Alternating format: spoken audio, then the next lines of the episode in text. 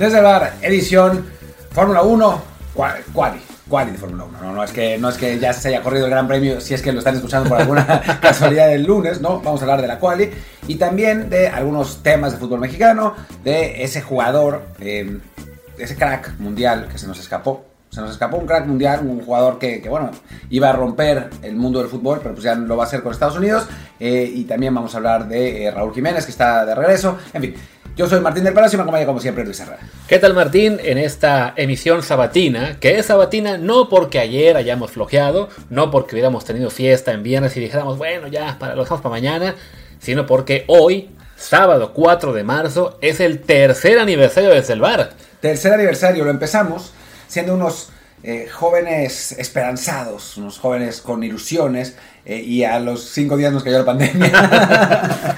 y que en realidad, o sea, ya haciendo como una reflexión, pues fue lo que le dio impulso a este, a este podcast, ¿no? Porque empezó la pandemia, nadie tenía nada que hacer y nos empezaron a escuchar. Exactamente, pudimos grabar más episodios y ustedes escucharnos. Así que quienes estén aquí desde el principio, pues muchas gracias, los que se han ido incorporando también. Y para que lleguen más y más, les recordamos que este programa está en Apple Podcasts, Spotify y muchísimas plataformas más. Por favor, déjenos un review con comentario en Apple Podcasts. El review, por supuesto, de 5 estrellas. Y también acompáñenos en Telegram en Desde el Bar Podcast, donde esta semana andamos ya mucho más activos que en las últimas. Así que, pues no se pierdan todo lo que vamos a, a compartir con ustedes en los próximos días. Horas, de hecho, mañana estaremos con ustedes hace muy tempranito platicando de las hazañas de Checo Pérez, de Fernando Alonso incluso, del que tenemos que hablar. Transmitiendo las hazañas de Checo de... Pérez en nuestras propias... ¿Cómo decirlo? De nuestra propia manera. Exactamente. Propio estilo. Y bueno, ahí está. Hechos los comerciales, la felicitación, el año nuevo y lo que ustedes quieran, bueno, el aniversario, un año nuevo, eh, pues hablemos que primero de la Fórmula 1 un poquito. Hablemos de Fórmula 1, sí. Hoy se pues se realizó la, la quali del Gran Premio de Bahrein. Eh, se, estaba, había mucha, mucha expectación, eh, sobre todo porque, no tanto por Checo, que había estado bien, sino por Fernando Alonso, sí. que de pronto había sorprendido siendo el, el mejor en la, en la práctica libre, la tercera práctica libre, y entonces parecía que se iba a, pues a sacudir el orden establecido. Al final no, no se sacudió el orden establecido, pero hay, que, hubo cosas interesantes de cualquier modo. Sí, no, de hecho recordemos que apenas la semana pasada, eh, con, los, con, la, con la jornada de testing, todo parecía indicar que Red Bull estaba muy por encima de los demás, que Ferrari iba a ser el segundo mejor equipo, pero con distancia, y ya empezaba a haber este pues como que sensaciones de que el nuevo equipo de Fernando Alonso, Aston Martin, que recordemos es el equipo que antes era el de Checo Pérez, como se llamaba Force Indy Racing Point. Bueno, en sus iteraciones Exactamente. anteriores, ¿no? Pero bueno, es, es, es básicamente la, la, mitad del staff sigue siendo el mismo, las mismas fábricas, aunque ya se van a pasar a otra, etcétera. Estaba ya dando avisos de que podía pelear con Mercedes. En las prácticas libres sí se mostró muy fuerte Alonso. De hecho, recordemos que en, en las tres, el, el podio, por así decirlo, fueron Checo, Alonso y Verstappen. Ya en la quali sí se recuperó un poco de normalidad con los Ferrari ya volviendo a la pelea eh, y al fin nos quedamos con que bueno Verstappen en la pole position eh, position eh, che Checo Pérez eh, en su mejor imitación del Chapulín Colorado eh, decidió, eh, pues lo logró un buen lugar, que está en segundo sitio, arranca en la primera fila, detrás de ellos ya los, los Ferrari de Charles Leclerc y Carlos Sainz, que dejan en quinto puesto a un Fernando Alonso, que de todos modos, pues bueno, para lo que se esperaba de este equipo hasta hace apenas tres semanas, es un gran resultado para él y tiene ilusionados no solamente a fans españoles, sino en todo el mundo.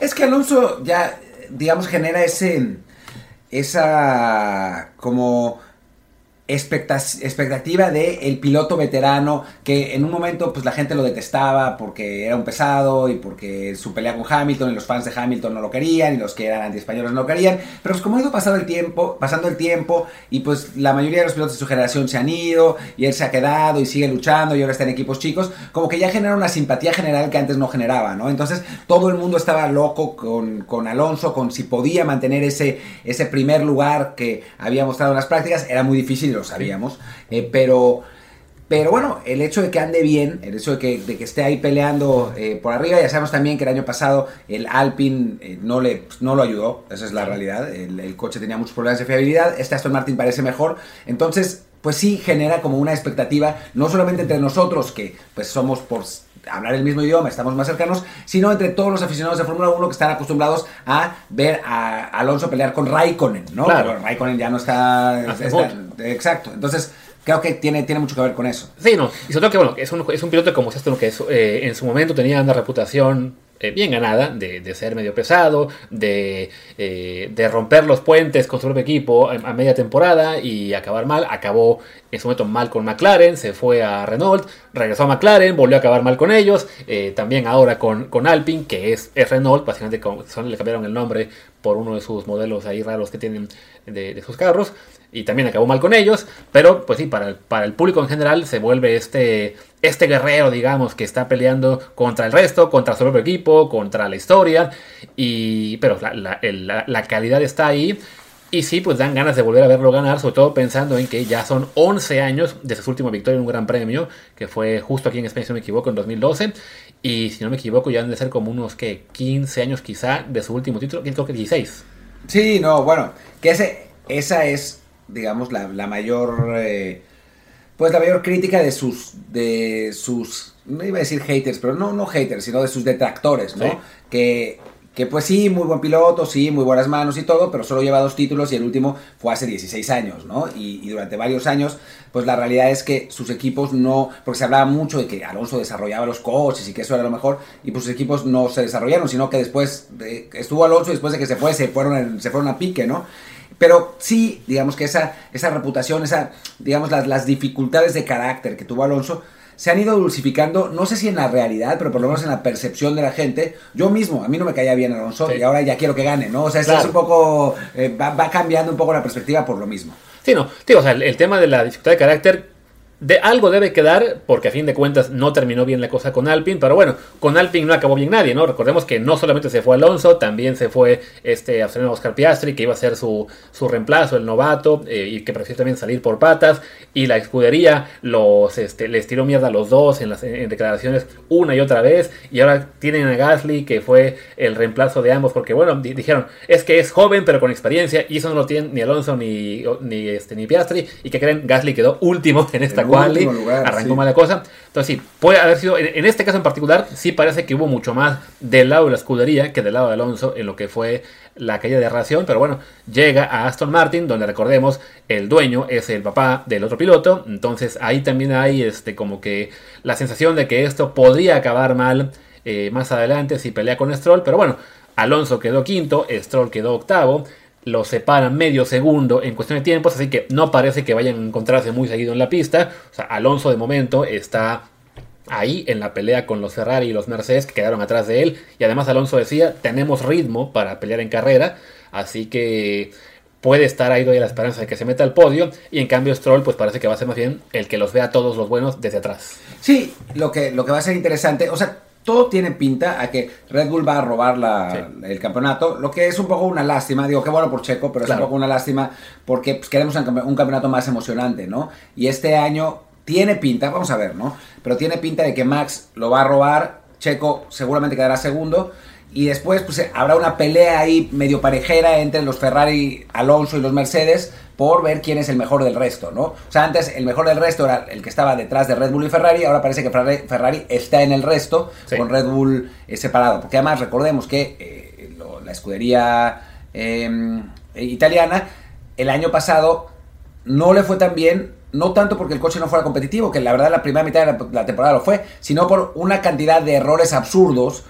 de todos, desde la escudería hasta los pilotos, hasta todo el mundo, Leclerc hizo unas cagadas increíbles y que por eso, al final de cuentas, Leclerc terminó peleando con Checo por el segundo lugar y no con Max por el primero. Exacto. Digo, ya en esta ocasión, de hecho, lo que fue en la, parte de las prácticas libres habían sido eh, bastantes contratiempos. Eh, Sainz tuvo un mal viernes, eh, ahora Leclerc, de hecho, en la quali, en la Q1 empezó mal también, con eh, se le estaban cayendo piezas a su carro que provocó una bandera roja. Después ya mejoraron, de hecho, Sainz fue el primer lugar en la Q1, Leclerc lo fue en la Q2, en ambas Red Bull, digamos que pachangueó un poco, no, no salió a dar todas las que necesitaban. Y ya en la, en la Q3 eh, peleó Leclerc eh, en su primer intento, se, puso entre Verstappen y Checo. Y luego, en lo que iba a ser el segundo intento, que solamente podían hacer los Red Bull y los Ferrari, porque sí se habían guardado eh, suficientes llantas para hacerlo, pues no sale Leclerc. Dicen ellos que fue por guardarse un, este, unas llantas nuevas para la carrera, pero bueno, ese no salir le cuesta el segundo puesto, porque Checo sí pudo mejorar su tiempo y rebasarlo. Entonces, bueno, siempre en cada sesión hay algo que te hace dudar de Ferrari, ¿no? Y si a eso le sumas que el carro en este caso no parece estar a la altura del Red Bull, pues la, la expectativa es efectivamente que, que se escapen los todos rojos y aunque nos gustaría mucho que Checo Pérez le pelee de tú a tú a Max Verstappen y por lo menos no está tan lejos en tiempos como el año pasado, la verdad es que sí hay que reconocer Verstappen es amplísimo favorito para llevarse el campeonato de calle y Checo pues podrá eh, al menos aspirar ahora sí a ser eh, subcampeón y probablemente se puede llevar por ahí algunas carreras cuando Verstappen tenga algún problema o simplemente sea una pista que se acomode más a Sergio, ¿no? Sí, porque además eh, Checo ya lo ha dicho, además lo ha dicho directamente, que no va a jugar el papel de, escudero sonriente que, que, jugó durante una buena parte de la temporada pasada, ¿no? O sea, sí, obviamente va a tratar de ayudar a la escudería, pero como él dijo, si a él no lo ayudan, pues él no va a ayudar a nadie, entonces creo que sí va a intentar pues por lo menos ser más competitivo que, con Max, ¿no? O sea, el año pasado durante un buen rato no, no lo atacó, no, no intentó para nada competir, le quedaba claro que su papel era eso, el de, el de segundo piloto. Ahora está claro que su papel es el, de segundo piloto, pero parece que Checo no lo va a asumir tan eh, directamente como lo hizo el año pasado. Y creo que eso es bueno para, no, no para Red Bull probablemente, pero sí para nosotros como, como aficionados y no solamente mexicanos, sino tener un poco más de competencia. Porque si Max gana las primeras cuatro o cinco grandes premios, pues se nos acaba la emoción del campeonato, ¿no? Claro, sobre todo que este año en particular sí parece que Red Bull puede ser lo que era Mercedes en la era de dominio, que ganaron ocho campeonatos consecutivos y solamente hubo un par de años en los cuales tuvo Hamilton competencia y fue justo dentro de la escudería, ¿no? Con Nico Rosberg, que le logró ganar un título pero sí, le, le costó sangre, sobre lágrimas y decidió retirarse de inmediato. Dijo, no, yo esta, esta tensión emocional no la puedo mantener, así que eh, me voy. Pero bueno, y después llegó Botas y Botas nunca le dio pelea a Hamilton. Sí, le ganó, ganó unas carreras que para el palmarés de Checo sería muy bueno acabar con el, con el de Botas. Ahora reviso cuántas ganó total, pero sí deben ser bastantes más de las que ha ganado Checo en su carrera todavía. Y bueno, sería bonito que, que, en un momento, a lo mejor si no este año el que sigue, sí pudiera Checo hacer un Nico Rosberg y realmente pelear, ¿no? Veo que tiene ya botas 10 victorias en su carrera contra 4 que lleva Checo. 4 lleva Checo, sí. Sí, ojalá que, sume Checo unas 3 o 4 esta, esta temporada y que, que, bueno, compita en la medida que puede competir, porque la realidad, digo, y eso hay que decirlo abiertamente, Max es mejor piloto, eso está claro. O sea, más allá del favoritismo que le tenga Red Bull y, lo que sea, Max es el mejor piloto de esta generación, eso está clarísimo. No solamente tiene el mejor coche, sino que él mismo es muy bueno. Entonces, pues sí, es difícil, es como pelearle al Paris Saint Germain de Mbappé.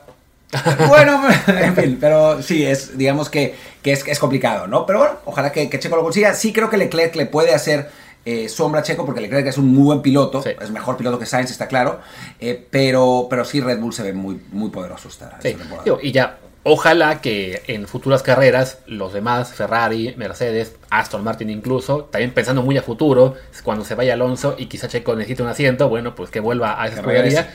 Eh, esperemos que sí le puedan competir con todo a Red Bull para hacer esta temporada pues mucho más emocionante de lo que fue la pasada, que sea lo más posible como la del 21, que sí se fue hasta el final, pero por lo pronto en la carrera de este domingo, que por cierto va a ser a las 9 de la mañana tiempo de México, 4 de la tarde tiempo de España, y que ahí les, hay que podemos platicarla en desde Bar Podcast en Telegram, pues esperemos que sí haya más emoción de la que esperamos, que en principio sí creemos, mañana va a ser o debería un 1-2 de Red Bull con relativa calma. Tiene pinta, tiene pinta, hagamos una pausa.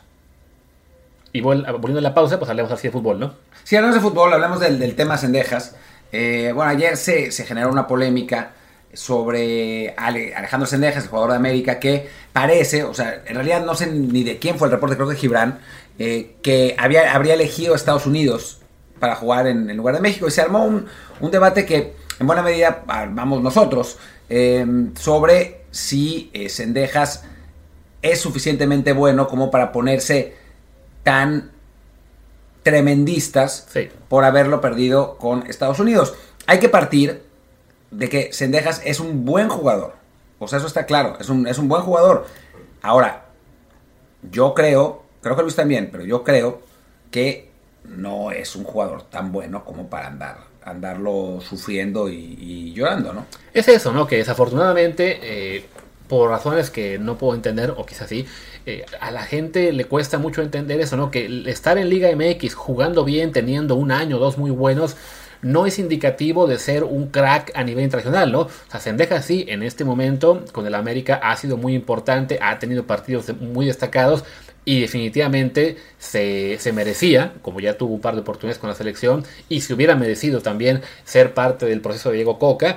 Pero bueno, estaba el inconveniente de que él es mexicoamericano, ya había jugado con Estados Unidos, ya se había tenido el problema eh, con los partidos que jugó sin haber hecho el one time switch. Entonces, pues todo eso sí, enturbió el ambiente. Claramente la federación actuó mal al, ponerlo a jugar en esos amistosos moleros sin haber hecho el one time switch. También él creo que debió haber puesto más de su parte a la hora de tener claridad con su situación. Creo que tuvieron suerte ambos de que todo quedó en una multa y, perder los partidos en la mesa siendo meros amistosos.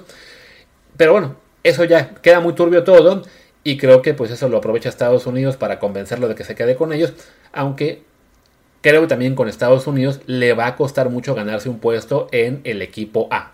Porque se va a estar peleando con Pulisic y con, con, Gio Reina, ¿no? Que son pues los jugadores más importantes de esa, de esa selección. O sea, terminará siendo suplente a alguno de los dos. Y la realidad es que Sendejas es un jugador de 25 años. O sea, no es un, un novato que esté despuntando y que esté demostrando un montón.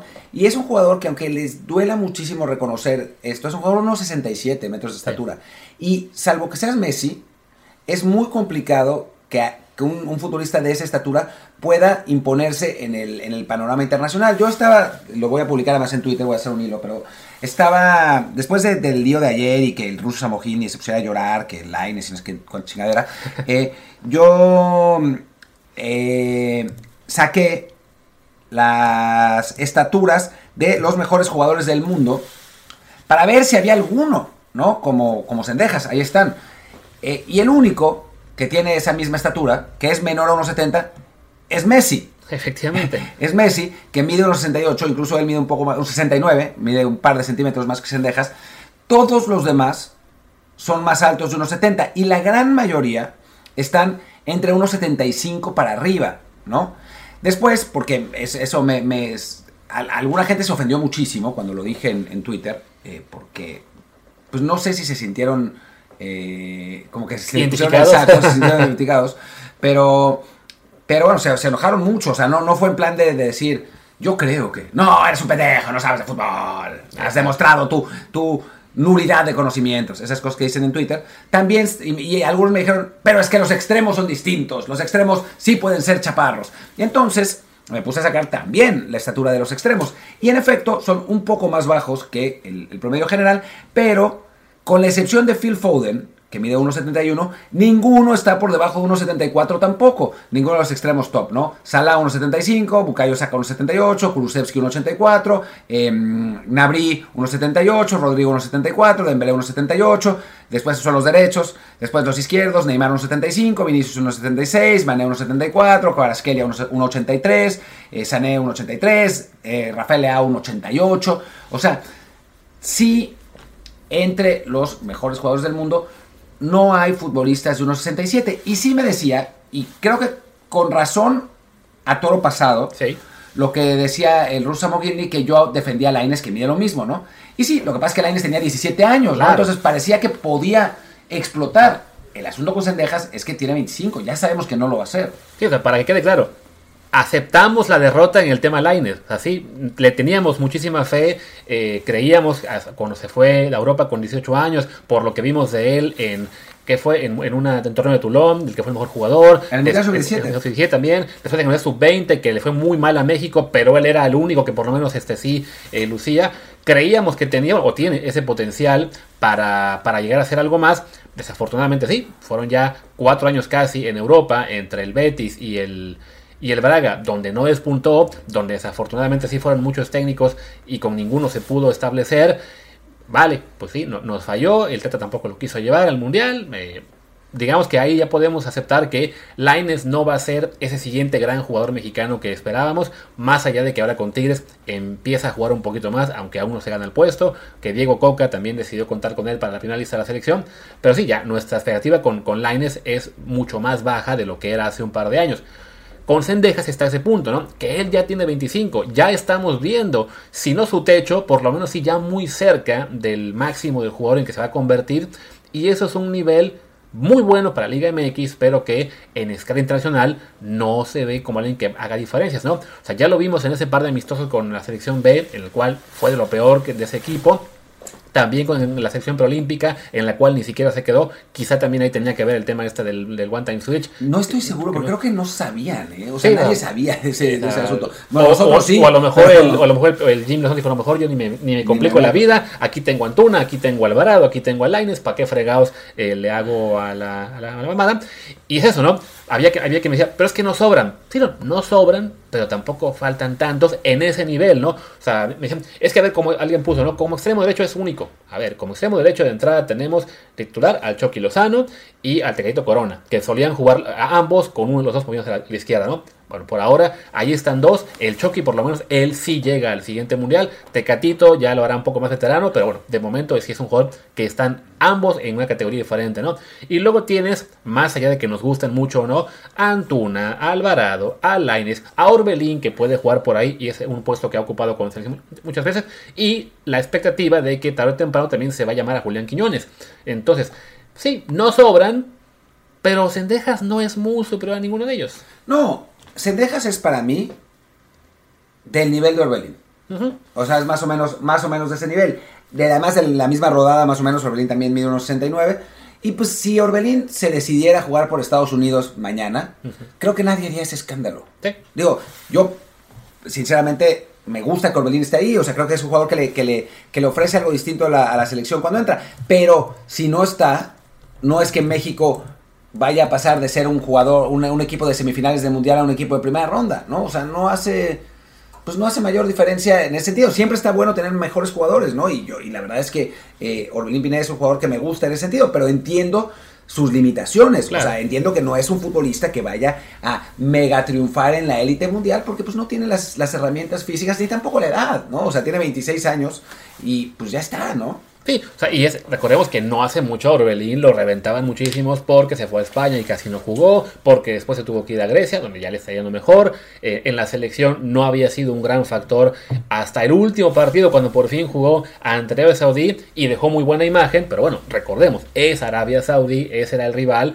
Claro que algunos lucieron un poquito más, porque bueno, era el partido contra el rival más débil del mundial, pero no se logra dimensionar, ok, no es lo mismo que te pongan a jugar ante el rival más débil a que te toque ser el que se come eh, la mala actuación contra Argentina o contra Polonia, que son rivales de muchísimo más exigencia, ¿no? Y no solamente el rival más débil, perdón Luis, es el único rival en el mundial entero que estaba en nuestra rodada Sí. en cuanto a altura.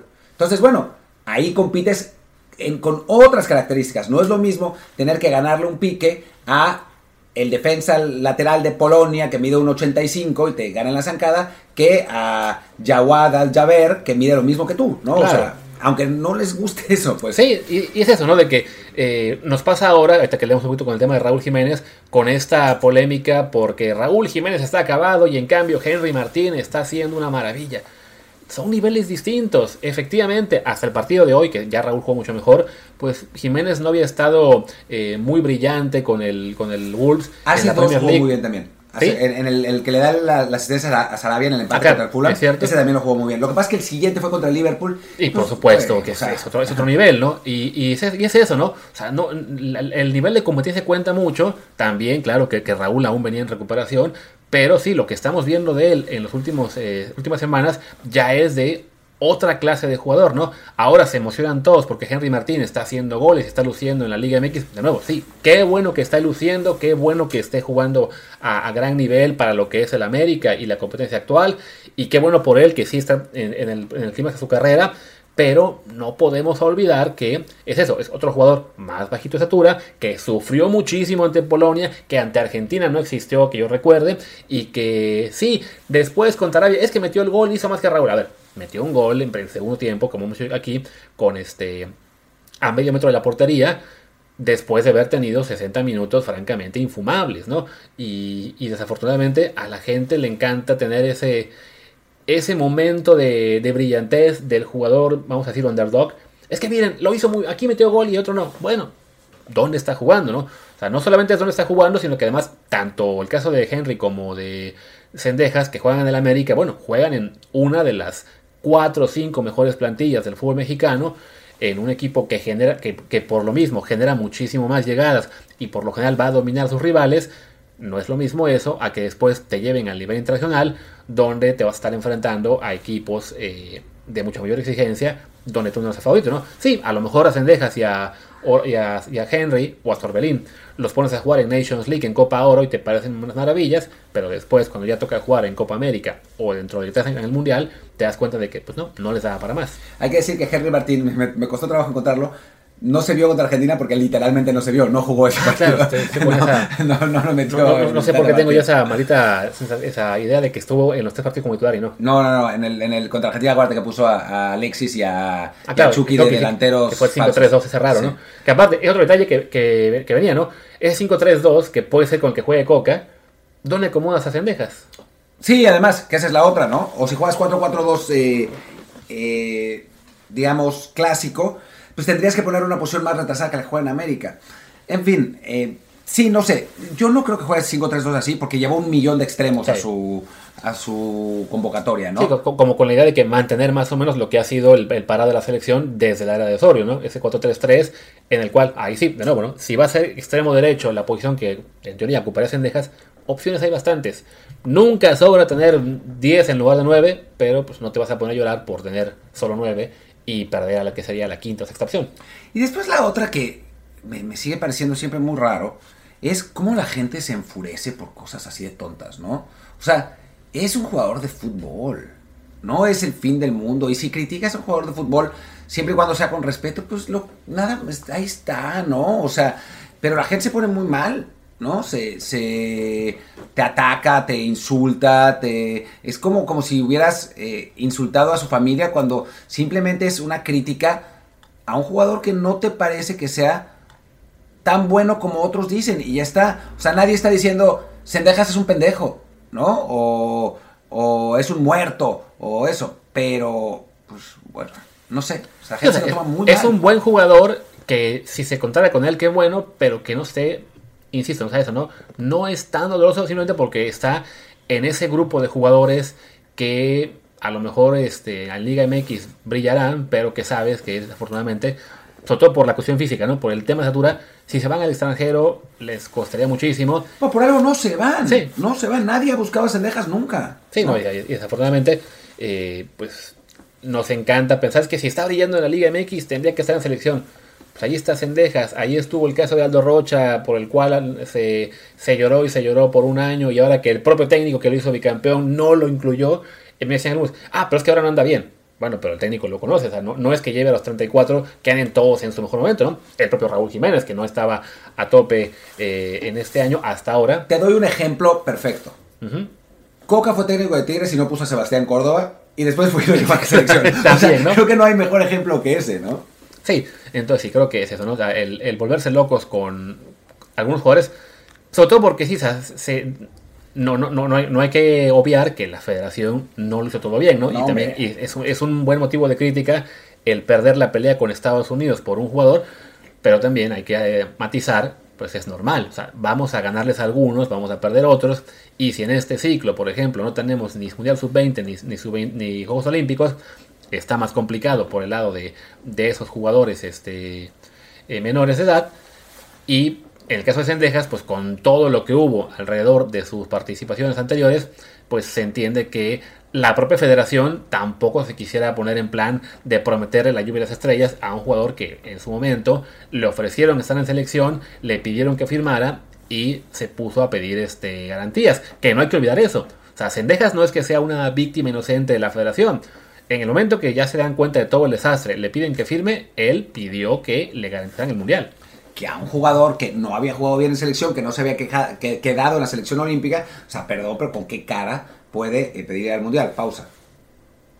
Y ahora volviendo de la pausa, ya para, eh, para cerrar un, un poco el tema, sí creo que el problema fundamental de todo esto es que tampoco es que tengamos muchísimos jugadores que nos ilusionen. Entonces, todo el mundo, o sea, si de pronto hubiera un Gio y un Vela cuando eran jóvenes eh, en su momento, pues todo el mundo diría, pues aquí me importa Sendejas. Pero como no hay nadie, o sea, como las otras opciones son jugadores que han jugado ya mucho en selección y pues no han funcionado como, como quisieran que, que funcione, y estamos hablando no de, no de Chucky, por supuesto, sino de Laines, Alvarado, etcétera, eh, pues entonces sí se, se empieza a tremendizar por Sendejas, pero si Sendejas lo convocaran, jugara cuatro partidos y no hiciera gol, ya lo estarían matando. Exacto. Igual, o sea, sería la misma, la misma jalada, pues. Sí, y de hecho yo creo que con Estados Unidos, yo lo que son, ya lo que será la lista final, la del mundial que viene, no va a estar por lo mismo, ¿no? Porque también ellos tienen varias opciones y y eso, simplemente pues es alocarse mucho porque hoy anda bien,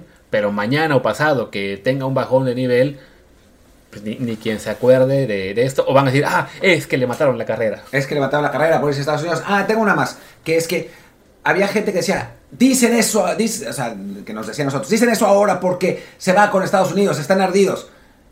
Primero, lo venimos diciendo hace meses, Exacto. o sea, antes de que, deci- de que decidiera. Y segundo, no sé si recuerdan, para los que están, eh, eh, los que nos siguen desde hace tiempo, cuando se fue Pepi, sí lo lamentamos. Claro. O sea, porque era un jugador, o sea, un delantero de buena talla, buen go- goleador, con potencial, que se nos fue por pendejos, esa es la realidad, por pendeja la federación, o sea, hace dos regímenes. Por culpa de Chima Ruiz. Por culpa del Chima Ruiz, que ahora lo defienden y lo aman por, por alguna razón los aficionados de Tigres, a pesar de que van y, y pierden partidos que no deberían perder.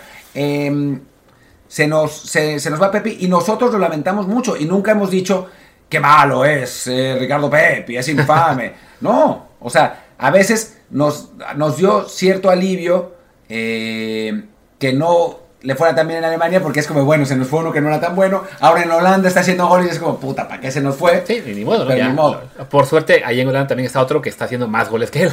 No, está haciendo de hecho menos goles. Está, creo ¿Sí? que tiene un gol menos que, que Pepi en, la, en el campeonato local. Ah, bueno, pero somos los de Europa League. Sí, se eso. Europa League ya, eh, pero, pero sí, sí, sí, o sea, la verdad es que, que Ricardo Pepe fuera mexicano, digamos, jugara para México, pues sí sería útil, porque además Claro. es justamente una posición donde no tenemos otras opciones. O sea, cuando se vaya Raúl, Henry Martín tiene 30 años, se llega- llegará al Mundial si es que llega de 33, y el único joven que tenemos que puede competirles hoy es Santiago Jiménez. Si fueran Santiago Jiménez y Ricardo Pepi, estaría perfecto, no Claro. tendríamos que andar llamando a Roberto de la Rosa, que es un jugador que ha metido 15 goles en su carrera profesional, ¿no? Sí, ¿no? o, pensando por qué no se ha llamado Funes Mori, ah, seguramente porque va a ser Nico Ibáñez. La verdad es que es la, ahí sí, la, la caballada para que vean, ahí sí está muy flaca, muy flaca, con apenas dos, tres opciones buenas, incluido el tema de Raúl Jiménez, que que cerramos con, bueno, con eso, de que teniendo buenas actuaciones últimamente, sigue siendo siendo muy cuestionado, no solamente por los fans antiamericanistas, o sea, es una,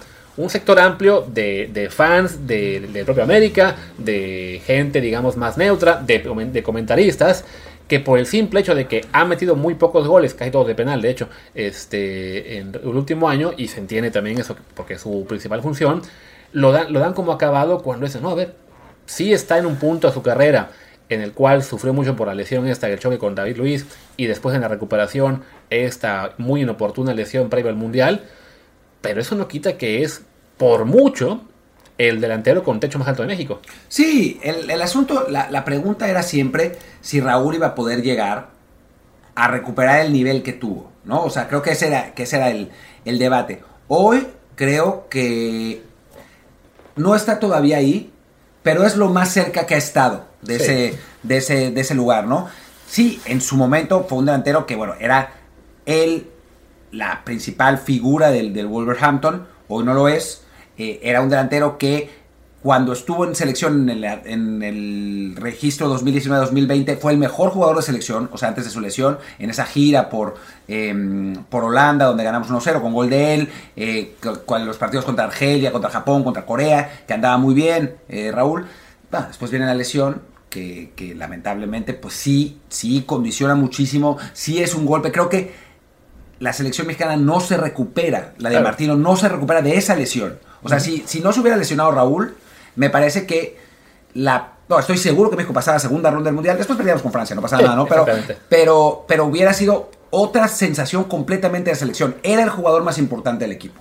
Ahora, pues obviamente no lo es, pero eso no significa que sea un muerto y que se ha acabado. Claro. O sea, creo, creo que ese es como, como el, el- Vivimos en, en un mundo de, de- de tremendismo brutal en el que eh, si no eres... El, si no juegas en el Real Madrid, juegas en el Puebla de España, ¿no? O sea, es como, como que así funciona más o menos. Entonces, eh, creo que Raúl puede ser todavía un jugador muy útil. No sé si para el Mundial como tal, quizás sí, ¿no? O sea, porque los delanteros de su tipo, pues aguantan hasta los 33, 34 años normalmente, quizás sí. Pero por lo menos sí para la Copa América, sí para la Copa Oro, y sí un jugador que le puede aportar mucho también a Santiago Jiménez en cuanto a conocimiento, en cuanto a, a, que le pase tips, a que, a que se, se relacionen. O sea, es un jugador que no se puede desechar tan fácilmente. Claro, o sea, como mínimo un rol de, digamos, de mentor para Santiago Jiménez puede ser muy, muy útil.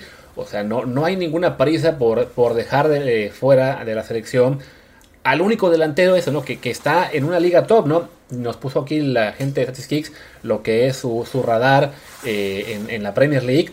Y efectivamente, el tema de los goles, pues no está. Y, y sí urge que también ya empieza a marcar. Pero todo lo demás que le hacía destacar ya lo recuperó. O sea, ya, ya está mostrando, sobre todo los últimos 12 partidos, esa versión de Raúl mucho más participativo, mucho más de generar juego para el resto del equipo, de, de, de, ser peligroso no solamente por estar en el área y poder rematar, sino poder salirse de ella y contribuir, que es algo que era lo que más le criticábamos y aún le puedo criticar a Henry Martín, que era muy limitado en otras tareas, eh, tanto con América como con selección, en el último año sí ha evolucionado, está también contribuyendo más con, las águilas, eh, con selección, insisto, ¿no? En el Mundial lo, lo, que intentó no le salía, qué bueno que marcó el gol, pero no, eso no borra para mí que su Mundial en general había sido muy, muy pobre. Bueno, Raúl ya está regresando a, a ese nivel que le veíamos. No sabemos si va a lograr estar en su tope algún día, pero con que esté ahora a su 80-85%, por supuesto que tiene que estar en selección hasta que ya el propio Santiago Jiménez eh, que es el, único en este momento que se ve como el, heredero, pues sí le, rebase, ¿no? Yo sé que es muy sencillo pensar, no, sí, Santi tiene que jugar todo porque Santi tiene muchos goles. Sí, es un muy buen año el de Santi en la liga holandesa. Y hemos visto que muchos jugadores salen de la liga holandesa a la Premier League, a Italia, a España, y no les va nada bien, ¿no? De ofensiva sobre todo. De ofensiva, sí. Entonces, eh, que no se confíe la gente con que Santi ya es el heredero absoluto y que nos, alguien puso en, ahí en Twitter hace, hace poquito, ¿no? Si tuviéramos a Santi a, este nivel, puede ser campeón del mundo México, ¿no? Alguien dijo eso. Ni aunque tuviéramos 11, Santiago Jiménez en cada posición sería una garantía, simplemente porque no, lo, de Santi eso, ¿no? Es una liga muy generosa con los delanteros, mientras que la Premier es una liga muy dura con los delanteros. Si en este momento los intercambiamos, yo no dudo que Raúl en la Eredivisie metería fácil 10 goles y no estoy seguro de que Santi vería mucha acción en la Premier. No, probablemente no. Lo que sí eh, va a estar bueno es si Coca sale jugando con dos delanteros, que parece que es, creo que pueden jugar juntos el partido con Jamaica, ¿eh? Porque Raúl jugando como atrás del 9, eh, Santiago como 9 puro, porque Santiago todavía le sigue faltando mucha generación de juego. O sea, creo que, creo que, o sea, es raro normalmente que en un, en un, eh, en un 4-4-2, un 5-3-2, una línea de dos puntas, el, los dos puntas sean altos y fuertes, ¿no? Sí. Pero puede pasar, y para México es algo que no, no ha pasado nunca en la vida, creo. Eh, pero, no, bueno, sí, con Fonseca Borghetti, ¿no? O sea, era cuando, cuando jugaba la Volpe 5-3-2 con, con Kikín y con, con Jared. Pero, pero bueno, creo que son compatibles en ese sentido, ¿no? No, no, se, no se van a estorbar. Y me gustaría, ¿no? O sea, creo que sería un, un, buen experimento. Un buen experimento. Ahí el detalle es dónde dejas a Chucky Lozano. Eh, depende cómo juegues, ¿no? O sea, y, creo que creo que en parte por eso, por tener ahí al Chucky, este, es que eh, se ve complicado que cambie México a un esquema de 5-3-2, ¿no? Porque... Sí, tendrías que jugar 4-4-2 con Chucky de, pues de medio por izquierda, ahí medio raro, y o en el O en el 5-3-2, Chucky como el segundo punta. Claro, pero ahí entonces ya, no puedes jugar con ellos dos. Y ya tiene que ser únicamente o Raúl Usanti, ¿no? Pero bueno, el chiste es que sí, Raúl está. nosotros lo, que le vimos hoy que logramos estar un ratito ahí eh, siguiéndolo también en Telegram, en el Podcast. Ahí estaba para quien le quería que le contáramos lo que pasaba, pues se lo podíamos contar momento a momento, todo lo que ocurrió en ese partido. Sí, fue un, un nivel muy destacado el de, el de Raúl para que ya dejen de estar pidiendo que lo retiren, porque no. Como tampoco deberían estar pidiendo que lo retiren, y ya para cerrar este programa, a mí mucho. Bueno, pues eh, yo no entiendo. O sea, la gente dice, los, los, periodistas dicen cosas. Yo creo que, que, una de las razones por las que eh, las redes sociales han perjudicado seriamente al periodismo es porque uno, digo, es, positivo y negativo, pero es negativo en este sentido, ¿no? Uno tiene el, la retroalimentación inmediata. Sí. Entonces ya sabes que si tuiteas algo, ves el número de likes y a partir de ahí fraguas tu opinión en la medida que te vaya a dar los likes, ¿no? Y yo creo que eso es lo que está pasando con Luis García. Y eso es, por eso es lo que, por la que hace esta declaración sobre Memo Ochoa, que dice, ya, ya tuviste cinco mundiales, que son 20 años en selección nacional, que en realidad son 16, pero bueno. Exacto. Tuviste momentos muy buenos y otros deleznables, terribles. 7-0, te fuiste a repechaje de Copa del Mundo, ese fue Corona. Eh, ya, güey, neta, ya, que se empiece una profunda depuración. Y se mordió la lengua durísimo hasta sangrar Luis García, Claro. ¿no? O sea, esta, de entrada, el, el tema ese de que tienes que ya decir basta, ¿no? Que, que, que se depure la selección, dale oportunidad a otros. A ver, Luis García, recordemos, él no le dio la oportunidad a nadie. Luis García estuvo en la selección ocho años y no fue más simplemente porque perdió el puesto. Y no fue porque lo perdiera ante jugadores más jóvenes. Recordemos que Luis García fue de las figuras en el 94, metiendo incluso los dos goles ante Irlanda antes de irse expulsado contra Bulgaria. Y en el 98 quienes lo sientan fueron dos delanteros más viejos que él, que eran Luis Hernández y Peláez. Que, sí, Hernández y Peláez. Hernán Cipelas, y no solamente eso. Por honestidad, si no se sentía capacitado para, para aportar, tendría que haberse bajado de la selección del 98, pero no. Ocupó un lugar y no jugó ni un minuto. Exactamente. Y vestía la 10 además. O sea, o sea, ¿qué, qué clase de jugador viste la 10 sin jugar? Sin jugar. Sí, no, la verdad es que no es. Digo, eso, eso es broma, pero yo estoy seguro, seguro que esa opinión de Luis García es para ganar likes. Sí. Seguro, 100%. Porque además, ni viene al caso. O sea, ¿qué, qué, qué, ¿para qué? Sí, no, y además es, es eso de, esa, es, es- es el quedar bien, porque, o sea, lo de que, ay, es que ya tuviste mucho, y, o sea, ¿qué culpa tiene Ochoa de que no aparezca otro que lo baje? Es que además esa es la otra. Perdón, pero creo que ahora se está viendo cada vez más claro que Acevedo todavía no está para, para bajarle el puesto a Ochoa. Y ojalá que esté, porque es el único que hay. O sea, estamos en Ochoa, después uno, después espacio, espacio, Acevedo, y después abismo, todos los demás. No hay nadie más. Claro, o sea, tan es así que el tercer portero de la convocatoria es Toño Rodríguez, que una vez eh, se desapareció esa conspiración estúpida de que era del mismo promotor que Coca, que no lo es, por si alguien tiene toda la duda, ya piensas, ok, pues a quién hubiera llamado. Y sí, o no había ningún indiscutible, más allá de los veteranos que ya no va a llamar, como, como Cota, como Corona, como Talavera o Orozco. Y sí, hay un, un vacío tremendo, ¿no? Entonces, si el, si en un par de años no es solo Acevedo, sino también David Ochoa, Sebastián Jurado, Malagón, y están todos jugando en los equipos grandes de México, o alguno se fue a Europa y está brillando, pues sí, ahí ya puedes pensar, lo siento Ochoa, ya no llegas, ¿no? Pero si en este momento el portero mexicano que está eh, en buen nivel, que es el que tiene, digamos, la consistencia, la, la, experiencia, el liderazgo, y además las ganas de seguir compitiendo a tal grado que se va a Europa, aunque sea con un equipo pequeño, y ya está sonando para saltar a uno más grande, pues no le puedes pedir que, ah, no, sí, bájate para que estén otros. No, Ochoa o el que sea, ¿no? Cualquier jugador de selección mexicana, si siente que aún está en nivel para contribuir, lo tienen que bajar otros. Que puede haber alguno como guardado que piense, bueno, ya para mí es mejor retirarme porque él sabe que físicamente va a ser extremadamente complicado mantenerse hasta el siguiente mundial. Pues bueno, ya él dijo, yo ya no voy, ¿no?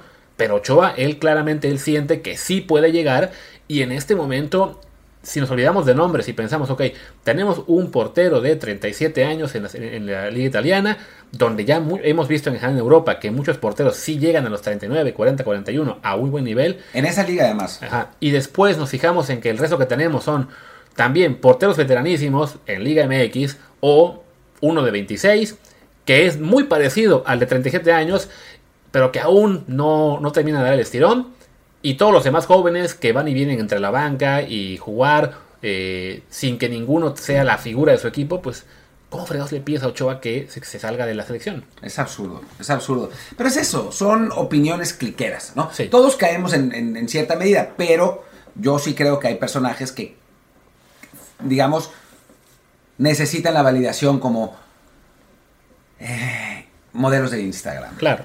eh, por, por, decirlo de algún modo. Entonces, eh, me parece que, que, por ahí por ahí va la cosa, ¿no? Porque, porque además no es tan consistente con otras cosas que Luis García. ¿no? Es, es, en fin. Sí, no, lo del repechaje fue ya la cereza del pastel cuando, obviando que, a ver, el portero en aquella eliminatoria era Corona, que es el portero al que él y Martín Oli le han hecho campaña por años, ¿no? En fin, creo que, pues sí, es una incongruencia, sobre todo por eso, ¿no? Porque analizándolo en frío, no hay razón para pedir que, que se baje ni Ochoa, ni Raúl, ni el que ustedes quieran, ¿no? O sea, quizás Héctor Herrera. Sí. Quizás. Porque ahí sí, hay, hay un montón. Y ya se bajó, no él, lo Sí, bajaron. Y ahí sí, pero como, debe ser, como- como debe ser, ¿no? A Herrera lo bajaron porque su nivel se ha caído, porque se fue a una liga de retiro y porque aparecieron otros en su, en su posición que están dando el estirón, algunos en Europa, otros con las ganas de irse, otros brillando como jóvenes en Liga MX. Vale, así es como echas a un veterano de la selección,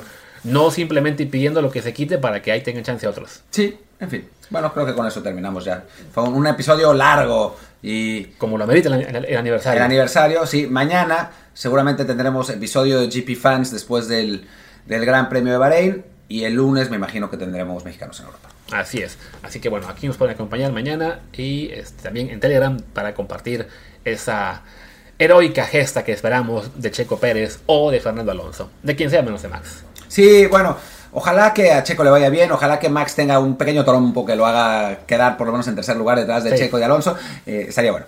Exactamente, sobre todo para gpfans.com porque ahí sí dependemos mucho de esa plataforma ahora que tenemos otras complicaciones por otros lados. Sí, mal. si tienen una agencia que nos recomienden, eh, con todo gusto.